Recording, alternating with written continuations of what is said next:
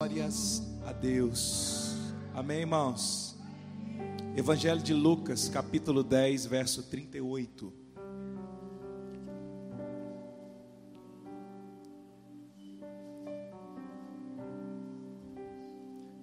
Nem olhos viram, nem os ouvidos ouviram. Jamais penetrou no coração do homem o que Deus preparou para nós. Evangelho de Lucas, capítulo 10, verso 38.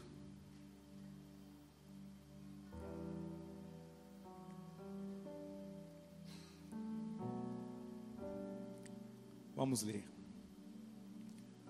Quando eles seguiam viagem, Jesus entrou numa aldeia e certa mulher chamada Marta hospedou-o na sua casa.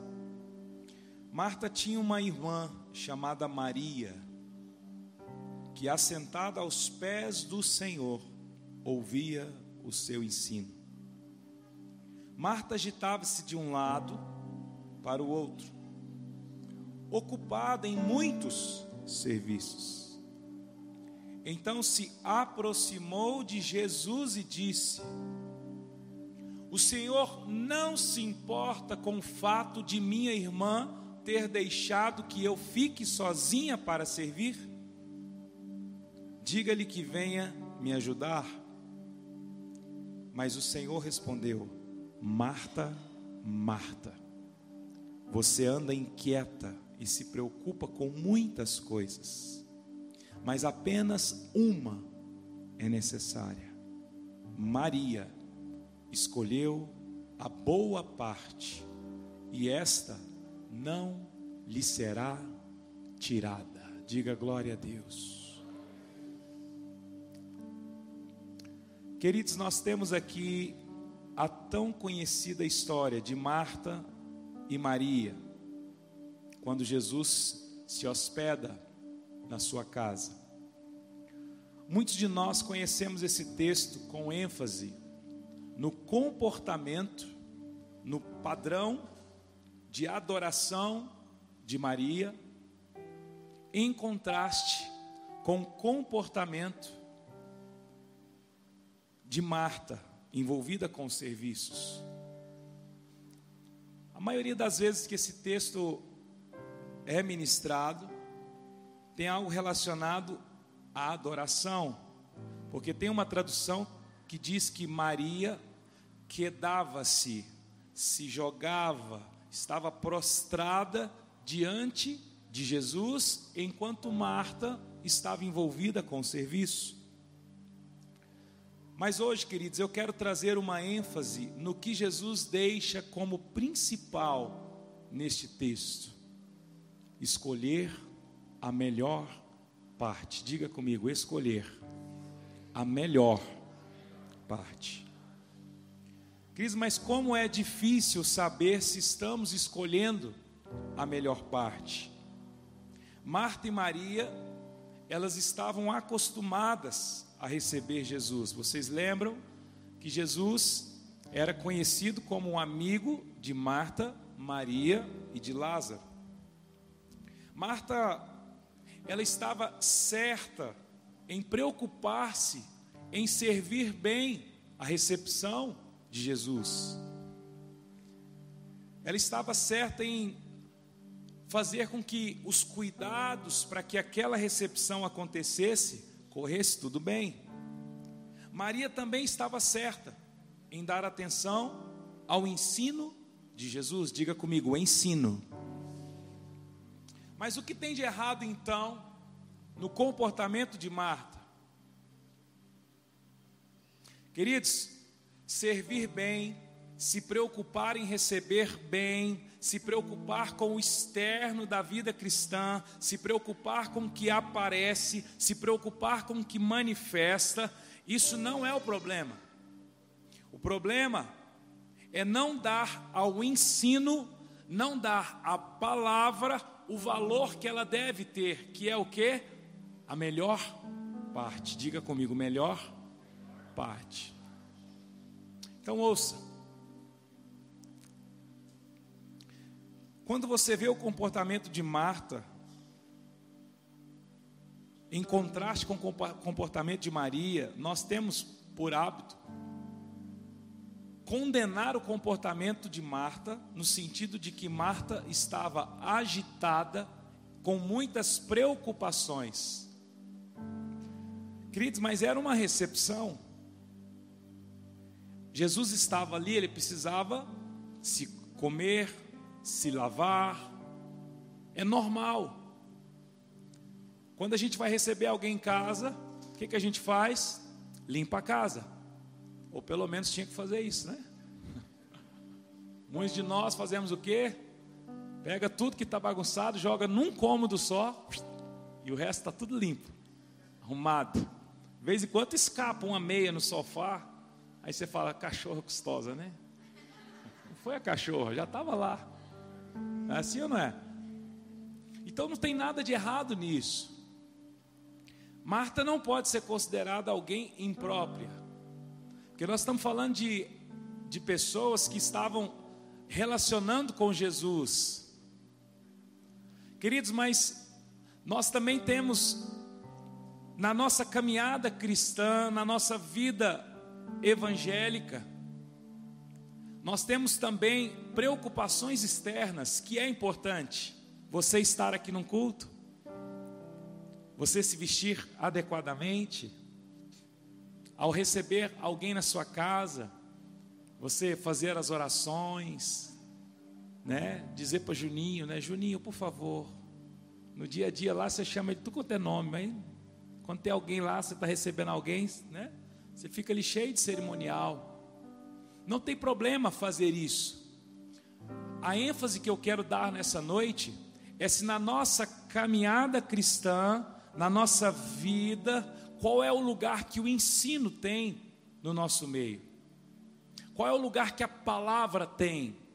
Porque, irmãos, o fogo, as emoções, tudo isso passa.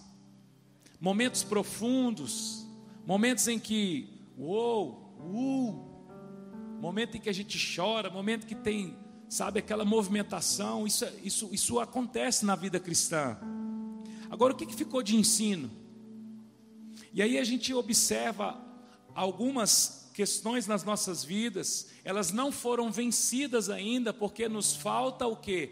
Aprendizado com a palavra. E aí, queridos, a ênfase do ministério de Jesus não eram os cultos, as reuniões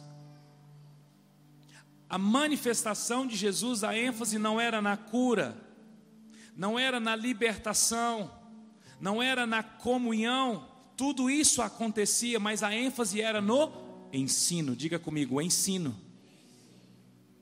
Mas nós temos o que, queridos? Uma dificuldade. E eu sei de onde vem essa dificuldade, é uma resistência que o inimigo coloca para que nós não aprendemos aprendamos, para que a gente não consiga entender o que diz a palavra, para que a gente não consiga compreender. Vocês lembram daquele eunuco que estava lendo o profeta Isaías? Filipe foi transladado para estar junto com ele. E Filipe perguntou para ele: Você entende o que lê? Ele disse: Como posso entender se não tem ninguém que me explica? E aí diz que Filipe começou a ensinar a falar desde Moisés, passando por todos os profetas, até chegar na profecia de Jesus. E aquele eunuco vira para Filipe e diz: Eis ali a água, o que me impedes de ser batizado? É alguém que foi ensinado e tocado pela palavra. Filipe disse: Nada, desceu nas águas, batizou. Queridos, quando Jesus está no deserto, e passa pela tentação, o diabo vem confrontar Jesus. A Bíblia diz que o diabo foi tentar Jesus. Nós precisamos lembrar que Jesus estava ali como homem, então ele estava com fome. E o diabo começa a oferecer para Jesus um diálogo, oferece para Jesus uma solução de matar a sua fome. Jesus usou o que? A palavra. O quanto, o quanto nós conhecemos da palavra, queridos? Conhecemos o que da palavra? Nós não lemos. Quando estamos muito apurados, nós corremos lá e lemos Salmo 91. Quando tem que correr para fazer um devocional com o menino, lê um provérbiozinho aí. Eu mesmo já me peguei fazendo isso. Rick, lê ao menos um provérbio antes de dormir. Como se o provérbio fosse algo tão pequenininho, né? Lê ao menos um provérbio aí, meu filho. Olha o valor que nós damos para a palavra, queridos. Olha o valor que nós damos para o ensino. E a ênfase de Jesus aqui, na melhor parte que Maria escolheu, sim, porque Jesus, Jesus estava ensinando. Jesus não estava num culto, Maria não estava diante dele cantando: Aos seus pés estou para render tudo que sou. Não, Jesus estava ali ensinando. Então havia um ensino. E nós temos assim uma dificuldade. Quando começa a falar aqui, sua mente já começa a querer escapar daqui. E eu digo para você, isso é espiritual. Satanás quer roubar a palavra da sua mente, do seu coração. E aí começa fazendo o quê? Trazendo flashes para que você se conecte com lá fora. Ele já teve cultos de eu estar, o pregador falar por duas horas e meia, três horas, e você falar assim, não dá vontade de ir embora. Já teve cultos do pregador falar meia hora, eu queria ir embora. Aí você fala, é porque a palavra estava ruim. Mentira, não existe palavra ruim, irmãos. Isso é conversa. Não existe palavra ruim. O que existe é um coração endurecido, um coração seletivo com o externo. Porque se for o apóstolo, se for o pastor, se for o pregador, mas é o irmão que vai dar a palavra, nós não valorizamos. E queridos, é a palavra, é a palavra. Moisés disse: Senhor, eu não posso, porque eu não sei falar. O Senhor falou para ele: Eu vou colocar a minha palavra na sua boca. Então você pensa que hoje Deus também não pode pegar o menor entre nós aqui e colocar a palavra dele na boca dele e falar com você, seja nesse púlpito, seja numa reunião de casais, seja no final do culto, na recepção. É a palavra de Deus. Quem está entendendo, diga glória a Deus. Queridos, o, esse foco central como ensino. Quando você vê, vai lá para Mateus 4, veja só como é que era o ministério de Jesus. Nós precisamos voltar a, entre aspas, sentar e ouvir o ensino. Sentar e ouvir o ensino. Mateus 4, verso 23. Mas numa geração, queridos, onde a gente acelera áudio do outro,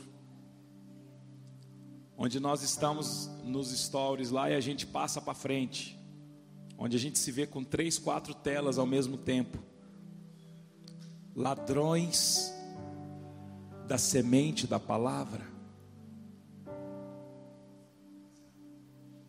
estão constantemente roubando de nós o ensino. Veja Mateus 23, 4, 23. Vamos embalar e já ler o 5, 1. 23. Jesus percorria toda a Galiléia, ensinando nas sinagogas, pregando o evangelho do reino curando todo tipo de doenças e enfermidades entre o povo. E a sua fama correu por toda a Síria. Trouxeram-lhe então todos os doentes acometidos de várias enfermidades, tormentos endemoniados, epiléticos e paralíticos. E ele os curou. E da Galiléia, de Decápolis, de Jerusalém da Judéia e do outro lado do Jordão, numerosas multidões o seguiam. Vamos para o 5:1. Ao ver as multidões, Jesus subiu no monte. Ele se assentou e os seus discípulos se aproximaram dele. Então ele passou a ensiná-los. Ele passou a ensiná-los. Queridos, olha só como Jesus se manifestava. às vezes nós não pegamos os detalhes. Não, porque Jesus estava ali curando, Jesus estava ensinando. Jesus estava ensinando. E quando ele está ensinando, a palavra, o evangelho sai nesse ensino, e o que, começa a acontecer, irmãos? Cura. E a gente pensa que a cura vai acontecer se nós fizermos orações de joelhos, se nós fizermos alguma coisa espetacular. Queridos, no momento da palavra, a palavra vai entrando e vai curando. À medida em que você aprende a fazer o que é certo, você deixa o que é errado. Por isso que o eunuco disse: Como posso entender se não tem quem me explique? Filipe, então, irmãos, Filipe, ele não foi enviado num cavalo para onde estava o eunuco, ele estava em Jerusalém, ele foi transladado, trasladado, tá certo essa palavra? Ele foi transladado, é como se Filipe estava ali, o eunuco estava ali, olhou, estava lá Filipe. E depois que Filipe o batiza, ele, ele é devolvido de volta a Jerusalém. Olha a importância de que Deus levantou um homem, um discípulo, para ir lá explicar a palavra. Então, ali no fundo, agora, o que está acontecendo é um ensino. E esse ensino, quando ele vai entrando na mente, no coração, ele vai desconstruindo o que é errado e construindo o que é o certo. Nós não somos curados e transformados somente na imposição de mãos.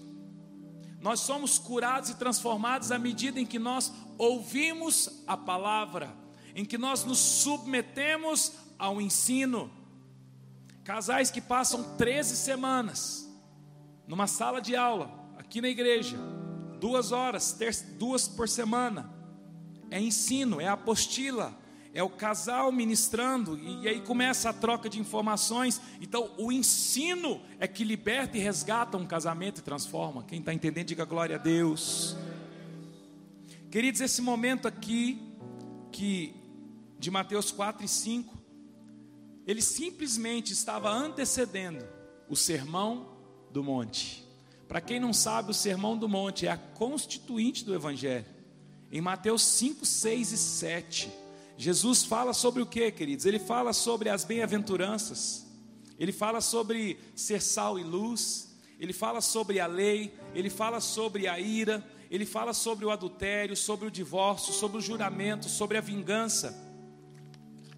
Ele fala sobre o amor aos inimigos, ele fala sobre as esmolas, sobre a oração, sobre o jejum, ele fala sobre os tesouros nos céus, ele fala sobre a luz do corpo, ele fala sobre os dois senhores, ele fala sobre as preocupações, ele fala sobre o julgamento aos outros, ele fala sobre a porta estreita, ele fala sobre os falsos profetas, ele fala sobre quem entra no reino dos céus, ele fala sobre os dois fundamentos. Jesus, então, quando ele reúne este povo, ele senta ele começa a ensinar, queridos, vem uma multidão e fica ali ouvindo, e quando eles, está, eles estão ouvindo, começa a acontecer as curas, começa a, os demônios saírem, começa a transformar as casas. Queridos, Jesus estava dizendo para Marta: Marta, não se preocupe com nada antes de se preocupar com o ensino. Eu digo para você nessa noite: não se preocupe com nada antes de se preocupar com o ensino, com a palavra. Não se preocupe em aumentar a frequência de oração sem antes preocupar com a palavra. Não se preocupe em aumentar a frequência de jejum. Não se preocupe em aumentar a disponibilidade de receber a sua casa para um grupo de convívio. Não se preocupe em sair servindo na rua, dando comida, sem antes aprender sobre Jesus, porque senão você lá fora vai ser alguém e, e, que vai ter um coração como o de Marta. Você vai se transformar em alguém como ela. De que forma? Ela teve a audácia de chegar em Jesus e dizer: O senhor não vai falar nada. Jesus, o quê? Eu estou aqui ajeitando os pratos, ajeitando os panos, pondo, pondo tempo para ferver, arrumando tudo. E Maria aí sentada te ouvindo, ela fala para ela agora Ela, fala, ela disse assim: mande que ela venha me ajudar. Jesus fala: Marta, Marta. Duas vezes o nome dela. Marta, Marta. Você está se preocupando com o que não é importante. Eu quero dizer para você que uma coisa só é necessária. E Maria escolheu a melhor parte. Jesus estava dizendo: não adianta se preocupar com a comida, com o banquete, sem antes se preocupar com a comida do céu. Sabe, queridos, não adianta você querer promover algumas coisas sem antes promover o que é importante. É como uma família que está toda desajustada. E aí ela tem uma ideia. Vamos tirar férias para ver se as coisas melhoram. Vai melhorar, queridos? Na hora que entrar no avião, no ônibus, no carro, já começa a confusão. Porque o que está faltando não é férias, o que está faltando é perdão, o que está faltando é conserto, o que está faltando é doação. Muitas vezes a gente quer promover, não, porque eu vou passar lá na minha mãe, vou levar alguma coisa para ela, entrega alguma coisa para a mãe, material, ou, ou serve numa comida, serve, serve, serve, serve. Tem gente que a linguagem, queridos, a, a, a linguagem para ela ser aceita em qualquer circunstância é servir. Para quê? Para que na primeira oportunidade ela possa dizer: Senhor, estou aqui ralando. Eu falo, irmãos, do que eu vivo, porque por várias vezes na minha vida eu tive que jogar o meu trabalho como uma carta na mesa, mas não adiantou. Eu tive que falar, gente, mas eu estou trabalhando. Gente, mas olha, eu não estou acompanhando porque eu estou trabalhando. E aí eu cito no meu espírito Jesus falando: essa não é a melhor parte. Diminui a carga do trabalho. Vai para dentro da sua casa. Se dedique ao ensino. E aí, queridos, eu faço uma pergunta para você. Como é que você tem conduzido a sua caminhada cristã? Quanto de ensino, quanto de palavra tem nos seus anos evangélicos? Sim, porque tem gente aqui que tem 10, 20, 30. Tem gente que participou da gravação do CD do Grupo Logos, do disco do Grupo Logos. Tem gente que estava no dia que a música Rude Cruz Ceregiu foi composta né? Tem, é, foi só rascunho. Quanto de ensino tem na sua vida, irmãos? Quanta palavra tem na sua vida?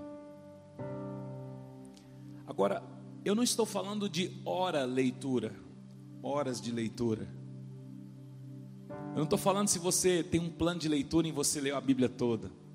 Porque importa que você lê, o Senhor é o meu pastor e nada me faltará, e entenda.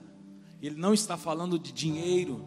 E tem gente até hoje pegando o Salmo 23, dizendo: Não, vai dar certo, porque o Senhor é meu pastor, nada me faltará. Pensando que em provisão financeira.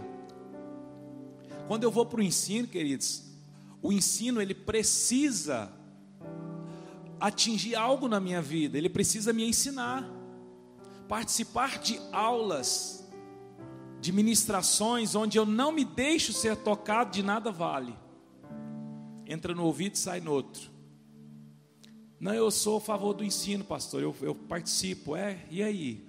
Eu, não, eu, eles falam lá umas coisas lá, algumas eu concordo, outras não. Mas e aí? Não, é bom o ensino. Queridos, ensino é aquela palavra que é ministrada e ela bate aqui dentro, causa um constrangimento, causa uma dor, causa alguma coisa, você deixa alguma coisa. Porque você precisa se lembrar disso, o evangelho, cada vez que eu me deparo com o evangelho, eu perco alguma coisa. O evangelho não é para ganhar, queridos. Essa comunidade ela não existe para te oferecer nada. Ela está aqui para ajudar você a arrancar o que você tem e jogar no chão. Quanto mais você se envolve com o evangelho, mais você perde. Você vira prisioneiro de Cristo.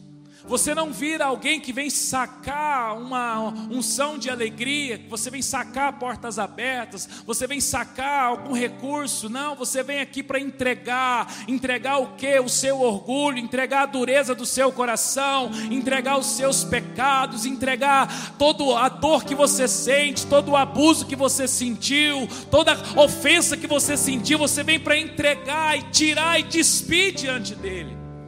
Quem está entendendo, diga glória a Deus. O ensino provoca isso, queridos. E qual a importância que nós damos para isso? Vá comigo em 2 Timóteo. 2 Timóteo está no Novo Testamento. Se você abrir em Apocalipse e voltando, você chega facinho. 2 Timóteo 3.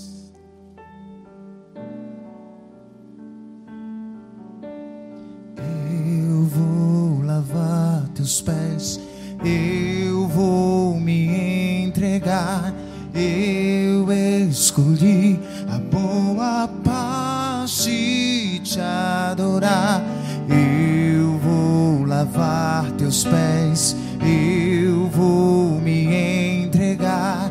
Eu escolhi a boa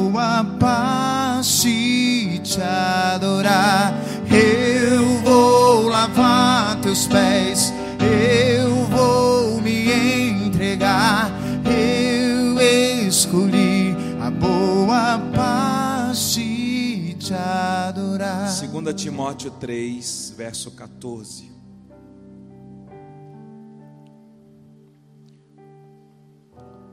Apóstolo Paulo escrevendo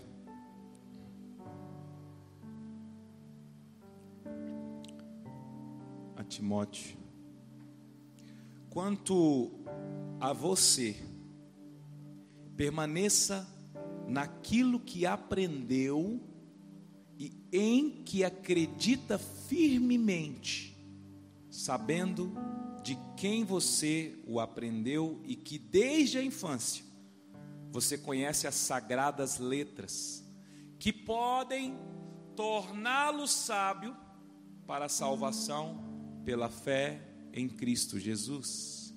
Toda a Escritura é inspirada por Deus e útil para o ensino, para repreensão e para correção, para educação na justiça, a fim de que o servo de Deus seja perfeito e perfeitamente habilitado para toda boa obra. Queridos, a obra de Deus não se faz com as mãos. A obra de Deus se faz com uma habilitação através do ensino. Assistencialismo é uma coisa, obra é outra coisa. Presta atenção. Ele diz: permaneça naquilo que você aprendeu sabendo de quem você aprendeu, porque desde a infância as letras sagradas, as letras que podem torná-lo sábio para a salvação em Cristo. Porque toda escritura é inspirada por Deus. Ela é útil para o ensino. Para o ensino. Para o ensino, para a repreensão, para a correção, para a educação na justiça, a fim de que o servo de Deus, que sou eu e você, seja perfeito e perfeitamente habilitado para toda boa obra. Ouça aqui, queridos, o ensino, ele não vem para me tornar, para eu ficar feliz, ele não vem para eu, para eu ler sobre esse ensino ou ouvir da palavra e dizer, nossa, o quanto eu sou amado por Deus. Não, o ensino vem para me repreender, ele vem para me corrigir, ele vem para me educar na justiça, a fim de que eu, que sou servo de Deus, eu me torne perfeito e perfeitamente habilitado para toda boa obra. Então, alguém que não é ensinado é um desastre como marido. Alguém que não é ensinada é um desastre como esposa. Alguém que não é ensinado é um desastre como filho. Por quê? Porque não se deixa ser repreendido, não deixa ser corrigido, não deixa ser o que? Aperfeiçoado. E aí tenta entrar no universo de ser servo de Deus sem o ensino, não vai ser. Vai repetir a ignorância. Igual está na internet, um monte de gente falando coisas porque o outro falou, porque o outro falou, e vai reverberando, e o povo chora, chora, chora. E a gente fica emocionado. Queridos, não salva ninguém. O que salva é o que o ladrão na cruz fez, reconhecer quem é o Senhor e Salvador. Vocês lembram do diálogo? Um ladrão foi curtir com Jesus, falou: oh, Mas você não é o chefão? Salva si mesmo então, ué. Por que, que o ladrão que foi salvo, ele foi salvo, queridos? Porque ele entendeu, ele falou assim: oh, ele pelo menos está aqui de forma injusta. Nós estamos aqui porque nós roubamos, mas ele não merecia estar aqui. E ele diz: Ei, lembra-te de mim quando entrar no paraíso, no teu reino, aliás. Aí Jesus diz para ele: Não se preocupe, ainda hoje estarás comigo no meu reino, no paraíso. Então, queridos, o ensino, a palavra, ela vem para repreender. Então, se você já andou por algum lugar, se você ouve pregadores, que são mensagens que afagam a sua alma, que você se sente merecedor de alguma coisa, que você se sente, é, eu não sou tão ruim não. Sai fora. Tem alguma coisa. Ele me ama? Me ama. Foi por mim, foi por você? Sim. Nossa, meu Deus. Só que Queridos, olha o que, Jesus fez quando os discípulos ficaram tudo agitados, querendo seguir ele. Ele disse: Epa, peraí, vocês querem seguir mesmo? Tá bom, então vamos começar o seguinte: o padrão é negar a si mesmo, tomar a cruz e andar por onde eu andar. Quem vai topar isso? Nós não podemos tirar, queridos, esse ensino dos altares, da comunidade, dos discipulados, porque senão nós não vamos ter pessoas transformadas. Pastor, mas quem transforma é o Espírito. Quem convence o homem do pecado é o Espírito. E esse convencimento vem através da pregação do Evangelho. Jesus ensinava na sinagoga, Jesus ensinava no templo. Jesus ensinava e quando ele ensinava, ele provocava uma ira. Por quê? Porque ele confrontava o mal e ao mesmo tempo confrontava os religiosos. Porque os religiosos trabalhavam num lance do merecimento. Não existe merecimento, queridos. Eu e você, por mais que nós nós conseguimos nos esforçar, nós não vamos merecer. O que dá acesso ao trono da graça é reconhecer quem eu sou. E hoje nós estamos numa sociedade, queridos, difícil de trabalhar isso. Antigamente era mais fácil. Por quê? Porque todo mundo está sendo criado num momento onde tem voz. Onde filhos não obedecem os seus pais, e o pai não pode ser muito duro para não que perder o coração do filho. Quem já ouviu essa? Não, aí eu fui mais devagar para não perder o coração dele. Não é? E aí que tipo de adulto nós vamos criando?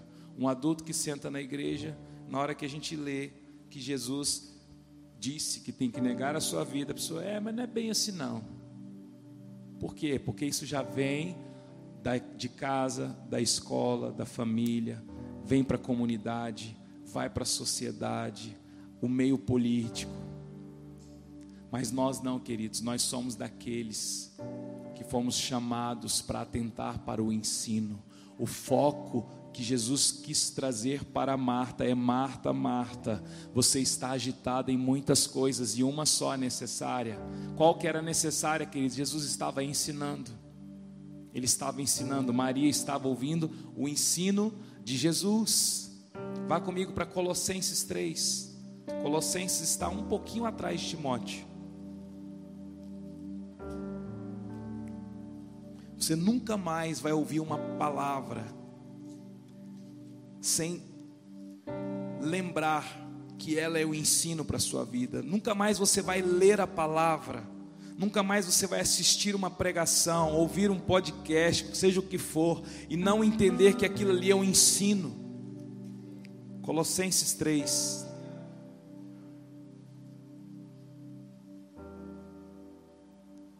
Verso 16.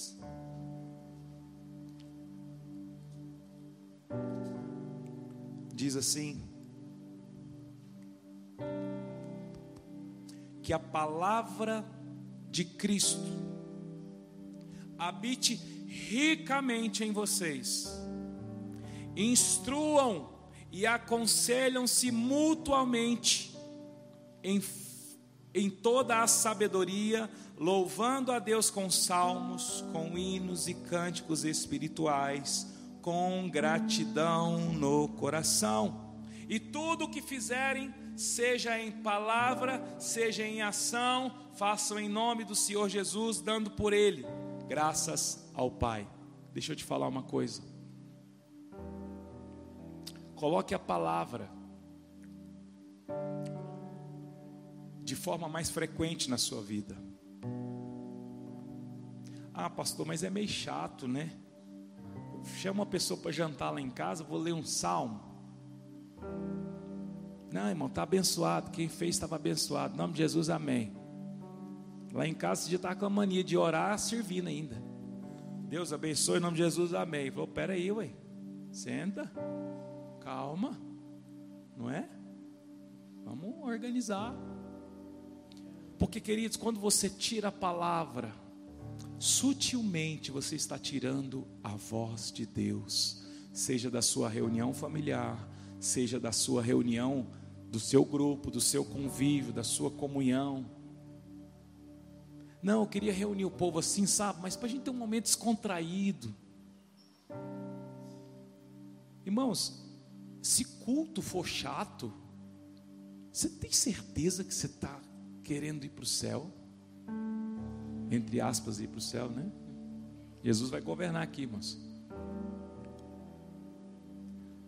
Nós precisamos perceber onde é que está a artimanha de Satanás, queridos. Não, eu gosto lá, mas a palavra é muito extensa. Uai, você não ama a palavra?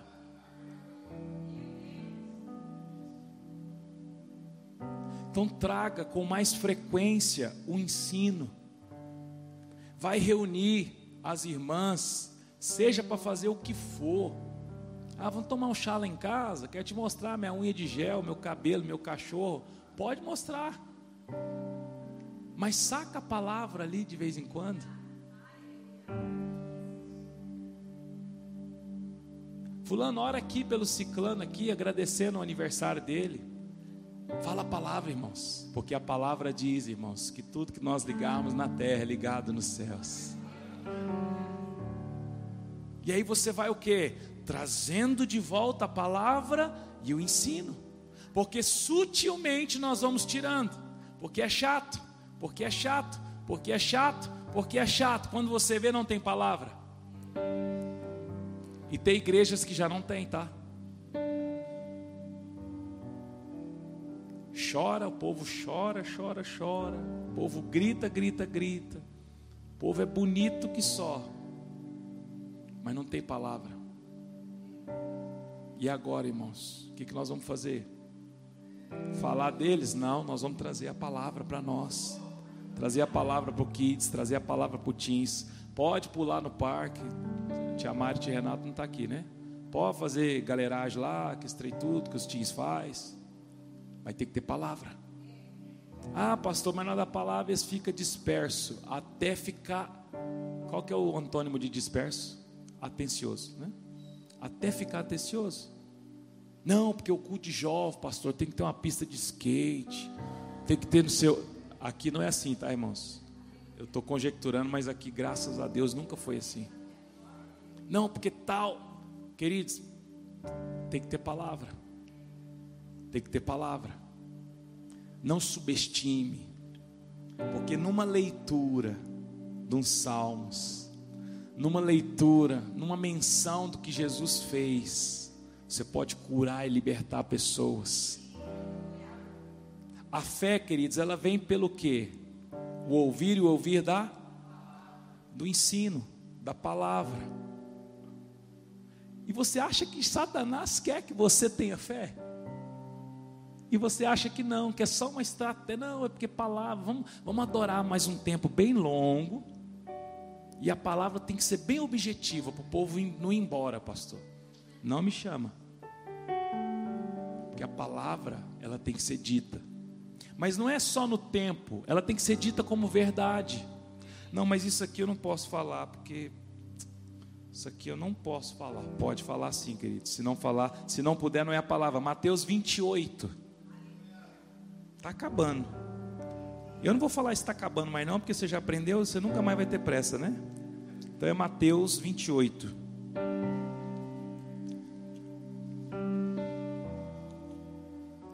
Senhor, eu amo a tua palavra. Senhor, eu amo a tua lei. Mateus 28.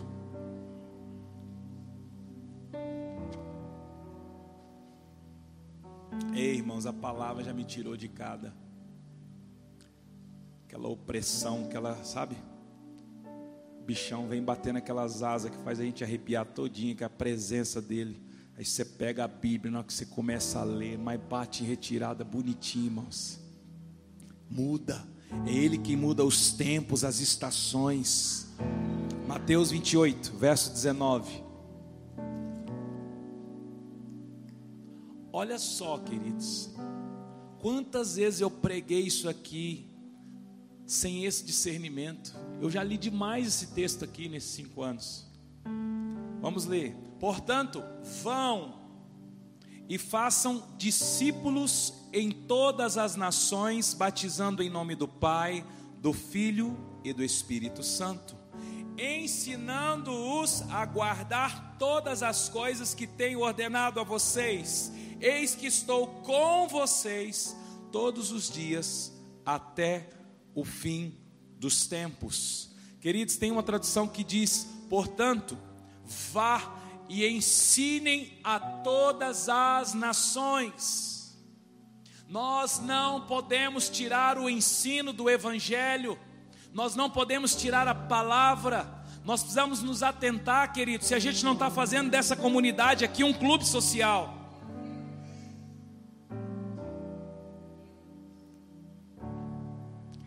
Tem irmãos, queridos, que parece que dá um com, é, comichão que fala.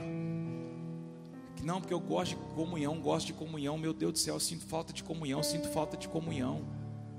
É bom, irmãos. É bom. Mas toma cuidado para que você não faça daqui um amuleto para você dizer que você tem uma igreja, para você dizer que você tem um povo, para dizer que você tem. Não. Aqui não é um clube social, não é uma, uma um lugar é, é, religioso. Aqui é um lugar onde os filhos vêm para sentar e ouvir os ensinos do Evangelho.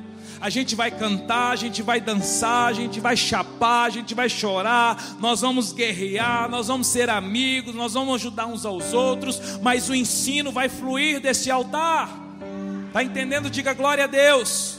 Jesus disse aos discípulos: portanto, vão Ensine por todas as nações, façam discípulos, batizando em nome do Pai, do Filho e do Espírito Santo. Eu falei, não, porque o Vilei esse ano faz o curso. Ao Vilei, é um discipulado, porque ele já entendeu. Pode ter o nome de curso, não tem problema. Mas o que acontece, ele é um discipulado, onde abre a palavra. Está participando do grupo pastores. Homens que têm 20, 30 anos de casados, 20, 30 anos de, de, de igreja. E abre a boca lá outra, é porque eu não sabia que eu precisava mudar tanto. Por quê? Por causa do ensino. É a palavra. Como Paulo disse a Timóteo, porque a palavra ela vai repreender, ela vai ensinar até tornar perfeito e ser aperfeiçoado para a boa obra. Está entendendo? Diga glória a Deus. Atos 5, Atos está mais para frente aí. É o quinto livro do Novo Testamento.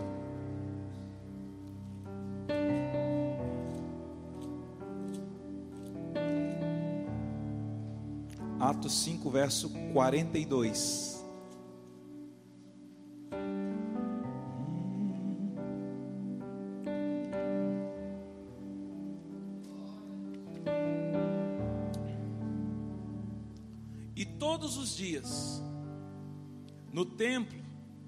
E de casa em casa, não cessavam de ensinar e de pregar que Jesus é o Cristo. Quem já ouviu falar da igreja de Atos? Não, porque na igreja de Atos, porque na igreja de Atos, porque na igreja de Atos, porque lá, meu Deus, Estevão, Paulo, Silas, Pedro. Queridos, nós a Bíblia é completa, tá? Não faltou nada. Mas nós damos continuidade àquela igreja de Atos. E hoje, mais de dois mil anos depois, eu olho para cá e naquela igreja onde havia tanta glória, e havia tanta presença, onde era tudo em comum, lá todos os dias no templo, ou seja, onde eles, onde eles reuniram, reuniam, e também de casa em casa, todos os dias não cessavam de ensinar e pregar que Jesus ele era o Cristo. E eu pergunto, cadê o ensino nas nossas casas? Mal e mal nós temos um dominguinho aqui para 45 minutos para ensinar a palavra. Tem gente que vai pegar a Bíblia agora, vai pôr no carro, só vai, vai pegar sol, chuva, no, no porta-luva, só vai abrir ela de novo, só vai lembrar de trazer ela domingo que vem para a igreja nós não temos o que? A palavra como nosso ensino. E aí, queridos, não tem como. Desculpa, não tem como viver uma vida plena em Cristo Jesus sem conhecer sobre Ele. E a fé, a fé, queridos, ela não é para conquistar coisas, ela é para conhecer a Deus. E a gente não usa esse recurso. Então eu preciso ler porque fé, a fé vem pelo ouvir da palavra. E quando eu leio, eu vou tendo fé e eu vou conhecendo mais dele. E quando eu conheço mais dele, aí vai cumprindo o propósito de Deus na minha vida. O último texto, Apocalipse 1. Apocalipse. Te amo, te amo. Eu te amo e vou gritar pro mundo inteiro ouvir. Te amo, te amo, te amo. Eu te amo e vou gritar pro mundo inteiro ouvir. Te amo, te amo, te amo.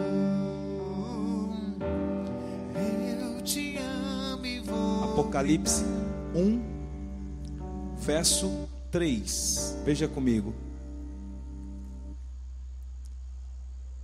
Apocalipse 1, verso 3. Bem-aventurado aquele que lê, e bem-aventurados aqueles que ouvem as palavras da profecia e guardam as coisas nelas escritas, pois o tempo está próximo. Vou ler novamente, queridos. Bem-aventurado aquele que lê, e bem-aventurados aqueles que ouvem as palavras da profecia e guardam as coisas nelas escritas, pois o tempo está próximo. Então, deixa eu falar para você. Cristão ele precisa ser coerente. Se eu professo uma fé em Jesus, queridos, eu preciso ser alguém que ama a palavra, alguém que ama o ensino. É possível, irmãos, é possível que a gente anuncie que Jesus estará aqui pregando num culto e você fala, ah, eu vou acompanhar online mesmo. É possível isso. Porque tem gente que se relaciona com a religião. Tem gente que ainda não entendeu o que, que é a melhor parte. Envolvido no serviço. Porque o serviço, irmãos, é o que aparece. O serviço é o que é o que me dá a sensação que eu fiz alguma coisa. Queridos, depois que eu, eu aprendi algumas coisas, não é tudo que eu aprendi, mas eu aprendi algumas coisas sobre isso, eu nunca mais fiz por fazer, eu não vou por ir. Ah, mas vai ter o um negócio lá, o senhor não vai lá orar junto com a gente? Irmãos, eu só vou se eu for de verdade. Eu não vou para as pessoas me verem lá porque eu sou o pastor. Mas não pega mal, querido, se pegar, o que, que faz? Não vem aqui mais, vai atrás de um pastor que fica o tempo inteiro com vocês, véio. Entende? Ah, pastor, teve a faxina na igreja, senhor não foi ajudar. Não. E está limpinho, ficou bonitinho. Parabéns para os irmãos que limparam. Por quê? Porque eu, eu, eu vou vir. Não, porque eu preciso. Eu não preciso. Não preciso. Eu preciso fazer aquilo que eu preciso fazer. Então, muitas pessoas se envolvem no serviço, se envolvem na religião, se envolvem em recortar, fazer, mostrar alguma coisa. E Jesus está falando: avalie o que é mais importante. E eu digo para você, nesse momento, o mais importante é o ensino, é a palavra. Quando eu digo ensino, queridos, eu quero dizer que o seu coração tem que ser um coração de aluno, porque senão não vai adiantar nada. Porque nessa escola não se, alcan não se alcança aprovação com boletim, se alcança com coração. Nessa, nessa escola não se, não se alcança com frequência já dei a presença, vou embora. Não. Se alcança com um coração ensinável de ouvir a palavra, de sentar num, num, num de casais, de sentar numa comunhão, de sentar numa reunião, num chá de mulheres, e aquilo que é ministrado tocar o seu coração e você aprender algo com isso, e você sair daqui mudando de vida. Quem está entendendo, diga glória a Deus. Jesus deu uma ordem: vá e ensine por todas as nações. O evangelho do reino. Queridos, existe uma palavra. E Deus pode ensinar você, libertar você de algo que você tanto já lutou, através de um versículo, através de alguém explicando para você, porque o eunuco estava lendo, mas quando Filipe explica para ele, desde Moisés até os profetas, anunciando Jesus, ele se entrega ao batismo. Eu fico pensando, o que faltou na leitura de Filipe? Não, eu gosto de aprender, mas eu gosto de aprender sozinho. É. Às vezes Deus tem transladado Filipes, colocado do seu lado. Só que lembre-se de uma coisa: o ensino, queridos, ele traz repreensão, ele traz correção, ele traz educação na justiça. E o que, que nós temos por hábito fazer? Afastar de quem nos confronta. Eu começo a conversar com Caio sobre, sobre mim, e o Caio me dá uma apertada. E eu começo, ó. Aí eu vou no Luiz Eduardo, porque o Luiz Eduardo Não, mas é assim mesmo. Mas também, né? Olha para sua vida. Você sofreu muito, né? A minha tendência é buscar aliança com Ele, queridos. Só que a fala dele não me transforma. O que transforma é a repreensão. O que transforma é a correção e a educação na justiça, a fim de que o servo seja perfeito, que seja perfeitamente habilitado para toda boa obra. Então, o que nos habilita para a obra, obra, queridos, não é servir no ministério, tá? Tem gente aqui dentro que você nunca viu com envelope na mão e faz a obra de Deus tremendamente. Habilitados para boa obra, eu preciso ser repreendido, ensinado eu preciso ser corrigido. E o que, que me faz isso, queridos? É a palavra, é o ensino. Eu e você precisamos dar os nossos ouvidos e o nosso coração obediente ao ensino. Coração duro, o povo no deserto permanecia lá por quê? Por causa do coração duro. Eu disse semana passada, não vai distorcer.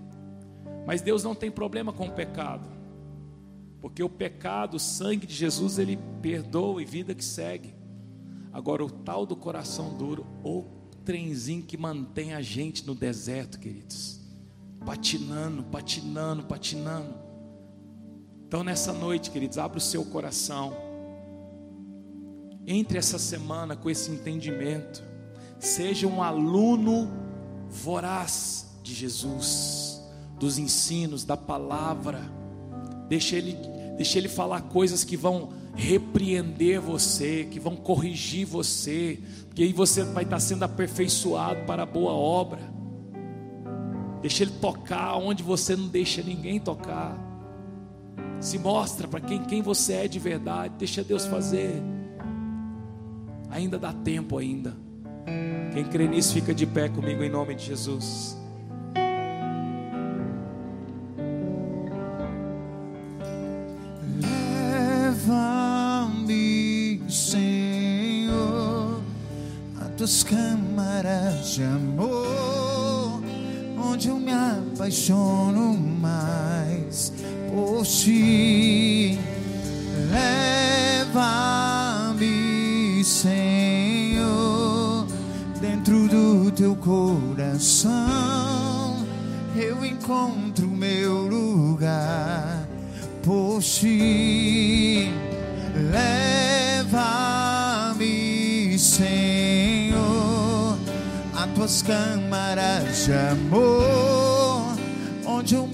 Apaixono mais por ti.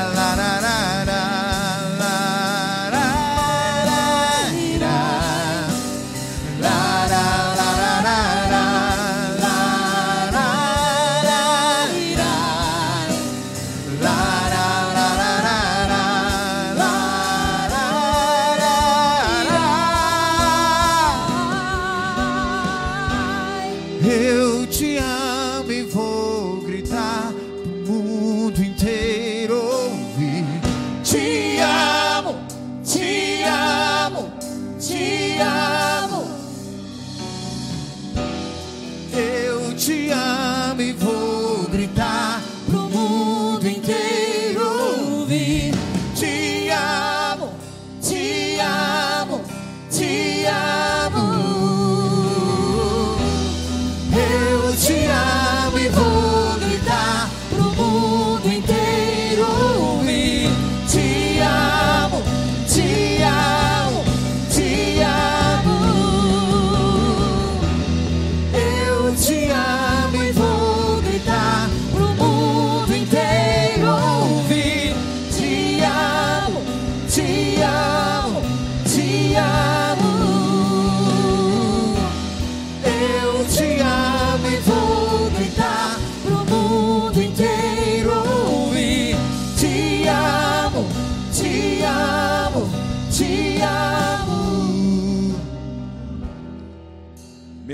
Se você aceitar as minhas palavras e guardar no teu coração os meus mandamentos, se você der ouvidos à sabedoria e inclinar o seu coração ao entendimento, sim, se você pedir inteligência e gritar por entendimento, se buscar a sabedoria como prata e a procurar como se procura tesouros escondidos, então você entenderá o temor do Senhor e achará o conhecimento de Deus.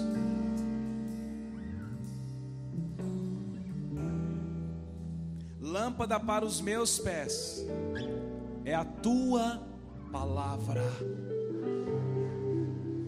luz para os meus caminhos. Queridos, o que vai iluminar os seus passos é o ensino, é a palavra. Que você possa nesses dias abrir o seu coração para que a palavra tenha mais frequência na sua casa para que a palavra tenha frequência nas suas decisões, para que a palavra tenha frequência no seu coração, para que a palavra tenha frequência na sua oração, sim, porque tem pessoas que oram sem entendimento, vãs repetições sem discernimento. Nesses dias eu declaro um batismo da palavra um batismo de versículos saltando no seu ouvido. No momento que você estiver dormindo, tomando banho, cozinhando, andando no trânsito, palavras que o Senhor deu a você em outros tempos, elas saltarão nos seus ouvidos. O Senhor lembrará você, o Senhor lembrará você palavras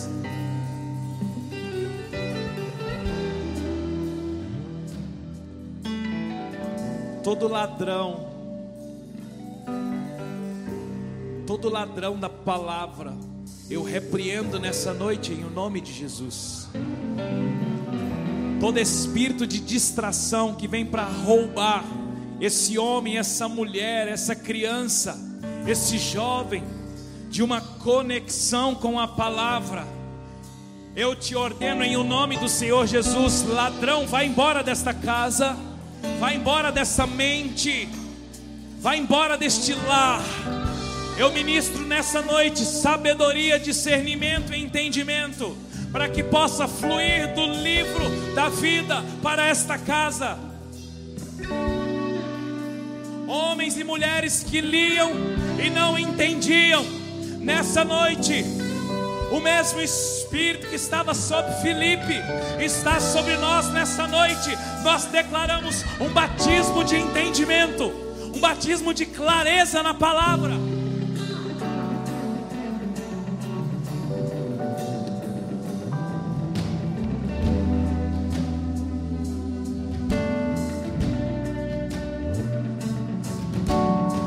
Tem algo mudando aí na sua mente agora, querido.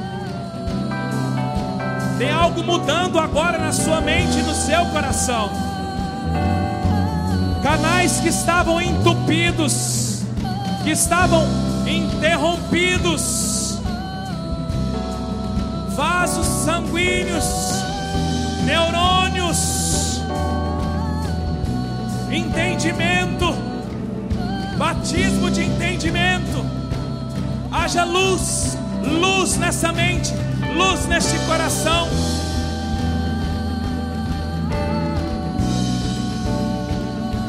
Batismo de verdade. Conhecereis a verdade. A verdade é o próprio Cristo revelado na palavra.